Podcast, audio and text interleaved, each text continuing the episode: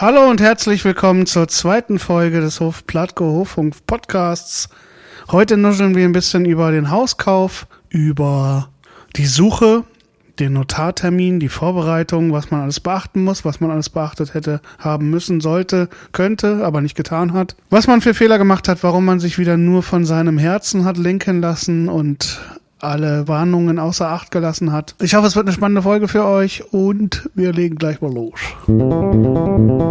All systems online. Engaging transmission.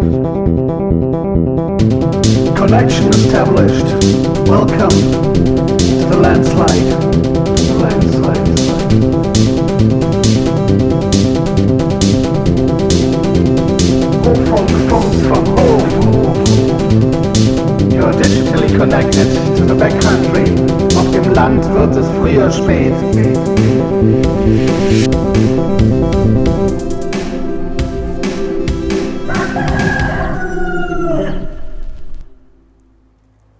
Kapitel 1 Die Haussuche. Damit man nicht mit Suchergebnissen überschwemmt wird, muss man natürlich vorher die Suchparameter ganz genau definieren und seine Suchkriterien definieren sozusagen. Wie, wie bei einer Google-Suche. So einfach ist das auch mit der Häusersuche.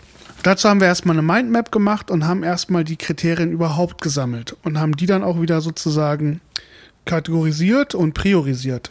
Zum Beispiel war bei uns ein ganz wichtiger Faktor einfach die Finanzierbarkeit, also der Preis. Wie überraschend. Dieser Faktor hat natürlich ähm, schwerwiegend auf die anderen ähm, Faktoren eingewirkt. Wir hatten zum Beispiel zuerst auch bundesweit gesucht. Das war auch ein paar Mal die Idee, in, in meine Heimat zurückzugehen, äh, nach Hessen. Und das war aber sozusagen durch den ersten Faktor, Finanzierbarkeit, nicht mehr möglich, weil ich hatte keinen unbefristeten Arbeitsvertrag. Mein Arbeitsvertrag ist immer jährlich verlängert worden. Susanne hatte einen. Das war auch sozusagen die Voraussetzung überhaupt für eine Kreditwürdigkeit. Generell auch den ganzen, die ganze Renovierung und den Umbau zu finanzieren. Somit fiel unsere Auswahl dann wiederum um Berlin rum und damit eben das nächste Kriterium Mobilität, dass man gut in die Stadt rein und raus pendeln kann. Denn, und das führt zum nächsten Faktor, uns war auch wiederum wichtig, dass wir hier regelmäßig Besuch bekommen würden und empfangen könnten. Weil wir beide sind Dorf erfahren, Dorfleben erfahren. Wir beide haben in der Großstadt gelebt. Wir haben die Großstadt über. Wir wollen raus, aber wir wollen gleichzeitig auch ähm, in Bewegung bleiben und einfach regelmäßig mit Leuten uns austauschen und Leute treffen und Veranstaltungen machen und einfach ähm, einen Ort haben, der auch belebt wird durch unsere Freunde und die vielen Kontakte, die wir im Studium und in, den, in der langen Zeit in Berlin geschlossen haben. Also wir wollten nicht einfach die Zelte abbrechen und alles irgendwie zurücklassen, sondern wir wollten eine Verbindung ähm, erhalten und dann ist eben auch wichtig, wichtig, dass man zu unserer neuen Heimat eben auch mit dem Zug kommt oder mit dem Bus und eben nicht nur mit Pkw, weil viele Berliner haben halt kein Auto. Ja, und wiederum ein ganz wichtiger Faktor war einfach der Platz und der Raum. Also wir wollten auf jeden Fall einen Ort mit ganz viel Freifläche, wo wir Gemüse anbauen können, Hühner halten, Schafe, Ziegen halten. Wir wollten ähm, gerne irgendwie eine Scheune oder ein großes Nebengelass, wo man vielleicht ein Heuhotel hätte reinmachen können oder auch eine Werkstatt, äh, Tonstudio, Musikraum war mir immer sehr wichtig. Brauerei ist so ein neues Hobby, was sich in Berlin entwickelt hat, was ich äh, vertiefen wollte. Wir wollten also auch Nassräume haben, Duschen, eine Sauna, einfach auch für gestresste Großstädter, die mal Bock haben, rauszukommen, zu entspannen, dann auch für junge Familien eben die, die Tiere, das ist ja auch alles so spannend und aufregend und, und mit Erholung verbunden.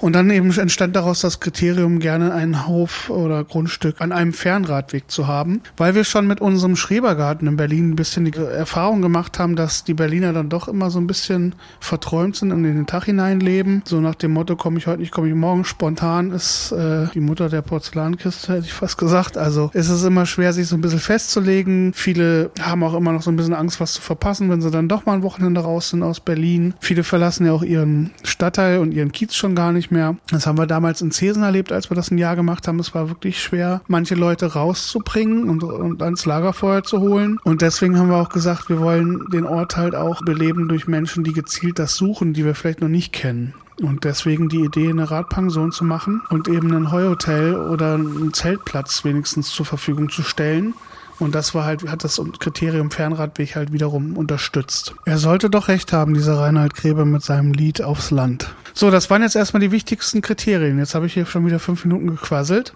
mit den Kriterien haben wir jetzt angefangen zu suchen. So, und die ersten Häuser, die wir gefunden haben, wir haben natürlich dann die Suchergebnisse nach Preis sortiert, äh, waren der Hit, war mega günstig, 20.000 Euro. Nach Recherchen hat sich dann immer so Sachen ergeben wie, naja, ist direkt in Sichtweite von einem Atomkraftwerk oder wird in fünf Jahren geflutet, weil da ein Tagebau äh, entstehen soll und ähm, ja, irgendwelche Sachen dieser Art.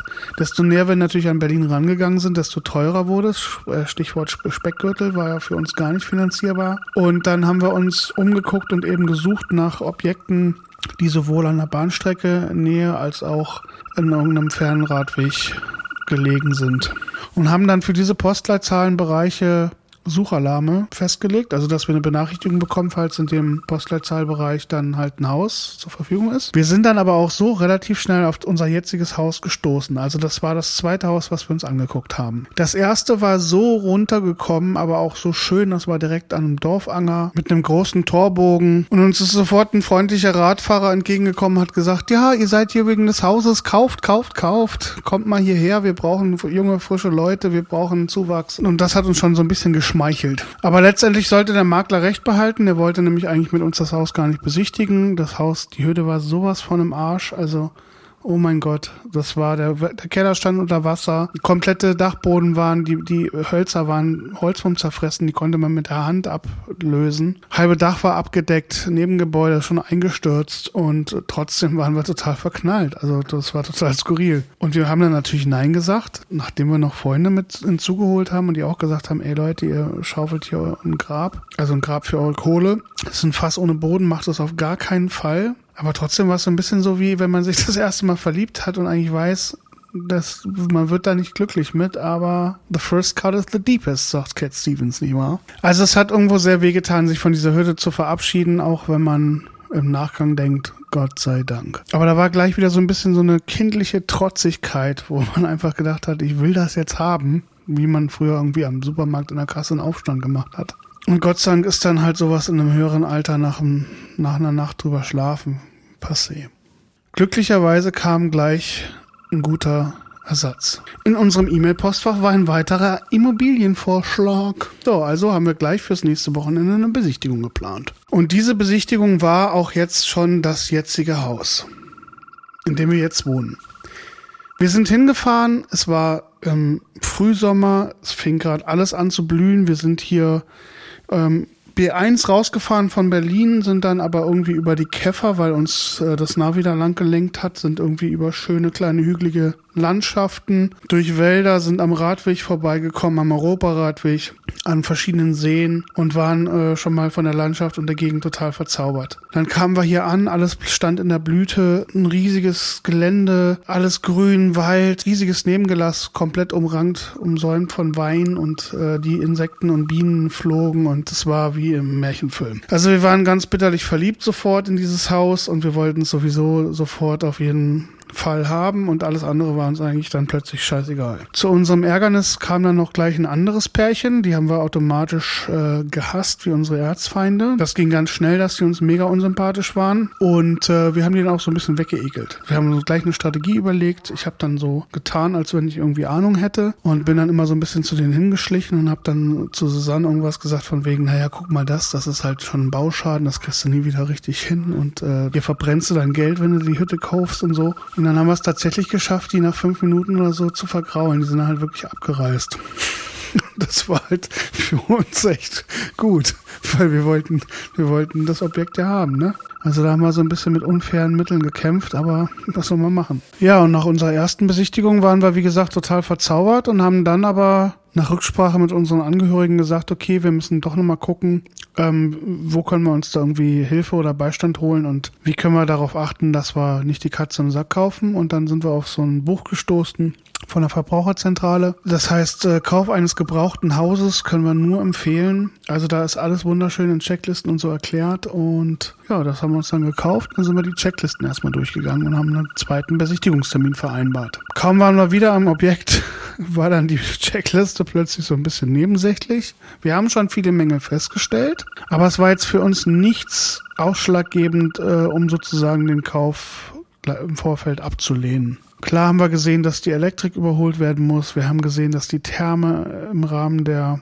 Energieeinsparverordnung innerhalb von fünf Jahren saniert werden muss. Wir haben gesehen, dass das Dach teilweise neu gedeckt werden muss, dass der Dachstuhl nachgebessert werden muss. Wir haben gesehen, dass Teil des Nebengelasses mit Ethanit, also mit Asbest bedeckt ist, was auch irgendwie langfristig behoben werden muss. Wir haben gesehen, dass viele der Wasserleitungen schon korrodiert sind und das Gewächshaus eben kurz vorm Einsturz ist. Aber das war für uns nichts, wo wir gesagt haben, hier sind jetzt irgendwelche Setzungsrisse im Fundament oder das Haus ist abgesackt oder es ist Schimmel drin oder es ist komplett kaputt. Also ja, wir haben keinen Grund gefunden, es nicht zu, nicht zu kaufen.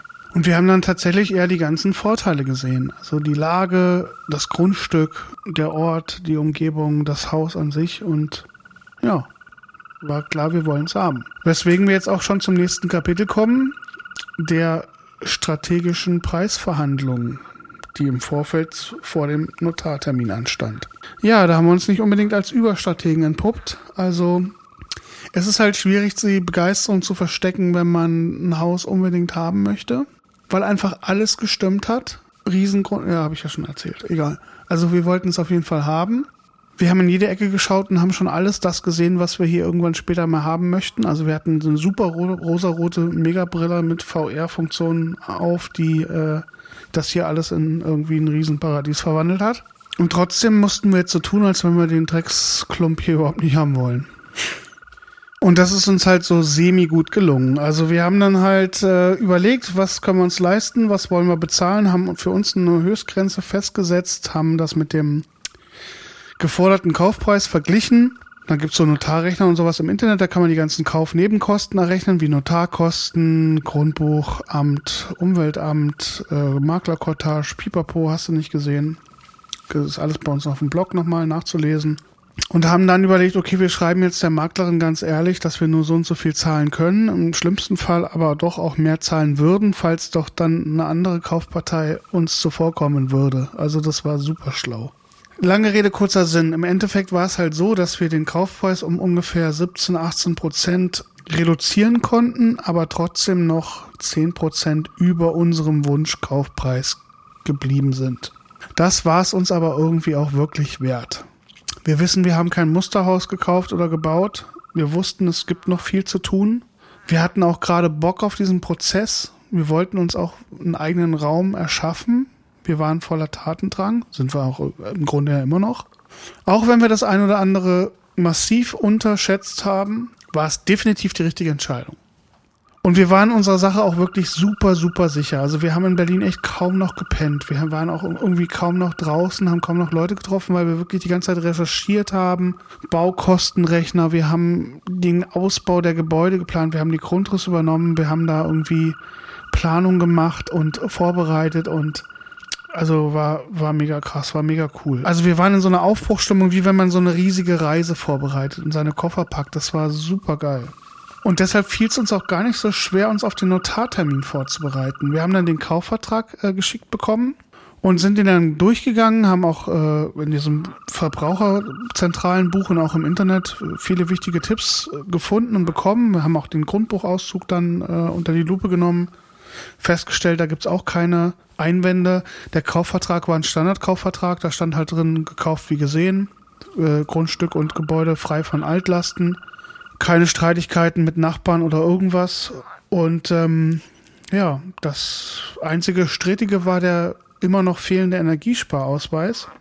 Den haben wir dann auch angefordert, den haben wir auch zum Notartermin im Vorfeld bekommen. Der war natürlich, das war ein Bedarfs Ausweis, also der hat sozusagen die Energieeffizienzklasse vom Gebäude errechnet aufgrund des vorhergehenden Verbrauchs des von Gas und Strom. War halt ganz rot. Und die Begründung dafür war halt, dass hier vorher auch eine alte Frau gewohnt hat, die gerne 26 Grad in der Bude hatte. Naja, auch das war wiederum für uns kein Ausschlusskriterium und war dann aber auch nicht möglich, in letzter Sekunde den Preis neu zu verhandeln. Da hatten wir so ein bisschen drauf gesetzt. Letztendlich hat dann die Notarin den Vertrag verlesen. Wir haben noch einen Punkt mit aufgenommen, weil wir ein gemeinsames Nutzungsrecht der Kläranlage mit dem Nachbarn hatten. Das musste noch ergänzt werden. Dann haben wir unsere Personalausweise vorgezeigt, haben gezeichnet, haben eine Vertragskopie bekommen. Und dann kam halt der Riesendämpfer.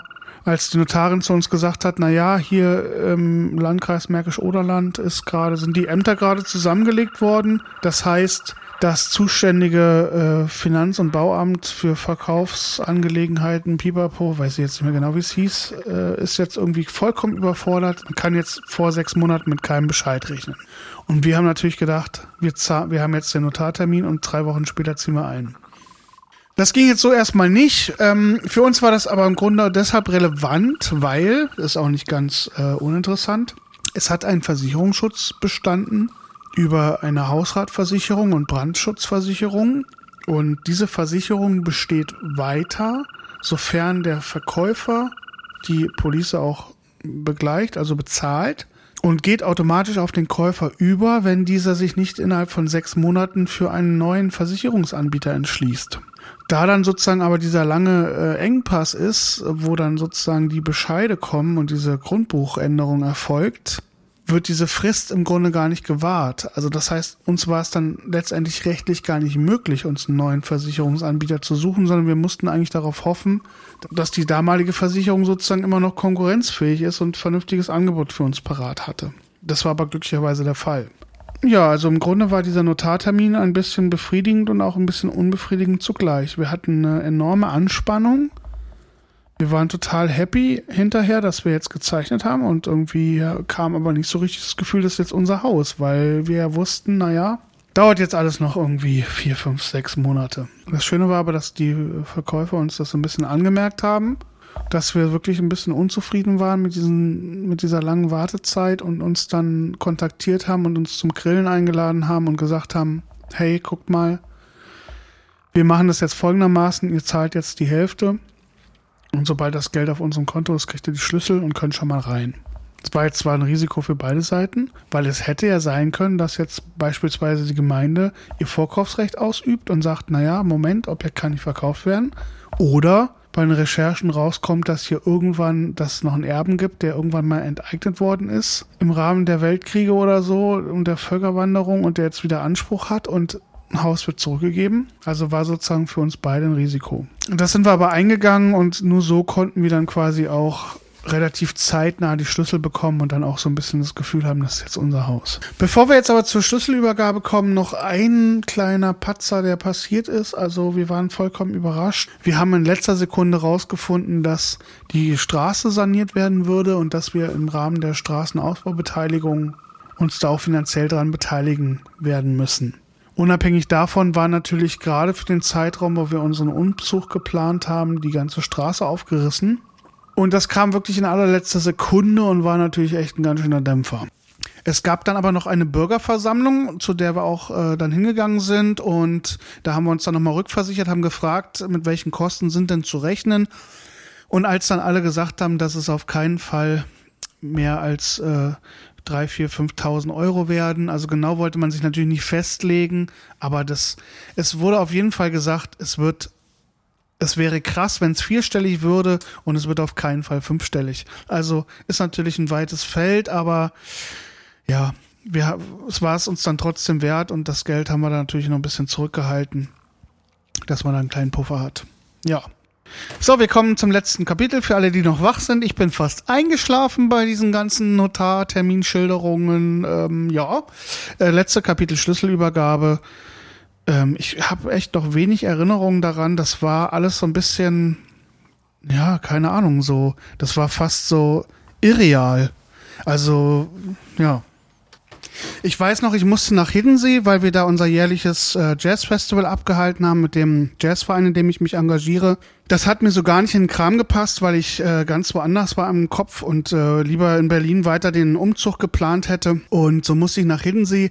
Und in dieser Woche, als ich auf Hiddensee war, musste ich von dort äh, sozusagen meine Hälfte des Geldes überweisen und das ging dann gar nicht. Es gab da eine Sparkasse und alles, das war gar nicht das Problem, aber ich hatte sozusagen so Sicherheitsfunktionen auf dem Konto, dass ich am Tag irgendwie nur 5000 Euro überweisen kann und ähm, war auch schwierig mit dem Internet. Die haben das sozusagen dann nicht erlaubt, dass äh, man sich übers Handy ins Online-Banking einloggt, sondern nur von einem Desktop-Computer. Und dann musste ich wirklich ähm, ja die äh, Sparkassenmitarbeiter überreden, dass ich mich dort mal an den Computer setzen darf und habe dann äh, fünf Tage in Folge diese die Summe, also die Überweisung getätigt und gestückelt, damit ich, wenn wenn wir dann eben, wenn ich zurück nach Hause komme, das Geld äh, bei den Verkäufern auf dem Konto ist und wir eben die Schlüssel bekommen. Ja, das hat dann halt auch mit Ach und Krach geklappt und dann ja waren wir wieder da, sind dann hierher gefahren, haben die Schlüssel bekommen, da hingen schon ein paar Luftballons am Gartenzaun, es gab Sekt und Brot mit Salz, wie sich das eben gehört. Wir haben nochmal ein paar wichtige Sachen besprochen, wie das alles funktioniert, mit dem Sicherungskasten, mit dem Wasser an- und abstellen, wo die Gasleitung kommt und so weiter und so fort. Und haben dann unsere Luftmatratze aufgepustet und die erste Nacht in unserem neuen Haus verbracht. Und wir haben nichts geträumt. Man sagt ja immer, das, was man in der ersten Nacht träumt, geht in Erfüllung. Vielleicht hat man einfach gar kein Auge zugemacht, wer weiß. Auf jeden Fall, ähm, ja, bedanke ich mich fürs Zuhören. Das war die zweite Folge des Podcasts. Ähm, vielen Dank fürs Einschalten und wie immer gibt's jetzt noch einen kleinen Bonus hier aus der Region, ein kleines Projekt, was ich vorstellen möchte und damit verabschiede ich mich. Bis zum nächsten Mal. Auf Wiederhören beim Hoffunk. Mein Name ist David Weyer. Ich bedanke mich fürs Zuhören. Auf Wiederhören. Wiederhören. Wiederhören. All systems online. Engaging transmission. Connection established. Welcome to the landslide.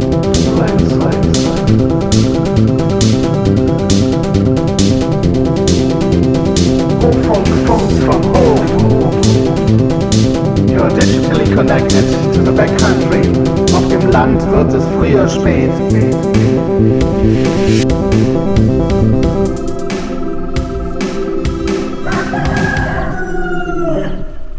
Ja, heute, äh, wie gesagt, wie immer keine Werbung. Ich möchte einfach hier ein bisschen auf ähm, ja, Institutionen in der Region aufmerksam machen, die sich hier im Oderbruch befinden. Heute stelle ich den Schafsmilchhof Pimpinelle, nee, Milchschafhof Pimpinelle heißt der vor. Das ist eine Milchschäferei und Schafskäserei in Quappendorf. Das ist hier um die Ecke. Und das sind zwei Frauen, die das machen. Die haben wir auch schon öfter getroffen, weil die ihre Stein, ich glaube, die heißt irgendwie Steinschaf oder so. Das ist auch eine bedrohte äh, Nutztierrasse in jedem Fall. Und die haben so Flächennutzungsverträge. Das heißt, die stehen immer mal hier und da und äh, fressen das Gras weg. Zum Beispiel im Schlosspark in Neuhardenberg haben wir die schon getroffen. Und die verkaufen Milch und Schafskäse und Joghurt und solche Sachen. In ihrem Hofladen immer freitags 16 bis 18 Uhr und samstags 10 bis 13 Uhr. Und äh, haben aber auch zum Beispiel in Brandenburg sonst oder in Berlin einen Marktstand in Kaulsdorf bei dem Narko-Naturmarkt. Ja, also ähm, die haben auch einen richtig schönen Hof und das kann man nur empfehlen, wenn man leckere Produkte aus der Region kaufen will und so weiter und so fort. Und die engagieren sich eben für eine ganz natürliche Haltung der Tiere und machen damit auch einen wichtigen Beitrag für den, äh, den Erhalt der Artenvielfalt und äh, den Umweltschutz sozusagen. Also habe ich jetzt quasi doch Werbung gemacht für die gute Sache. Also das war eine Werbeeinblendung, für die ich kein Geld bekomme und die von Pimpinelle wissen auch gar nicht, dass ich das mache. Also hoffentlich sind die nicht böse. Nochmal auf Wiederhören und ich lasse euch jetzt ein bisschen mit unseren Kröten alleine.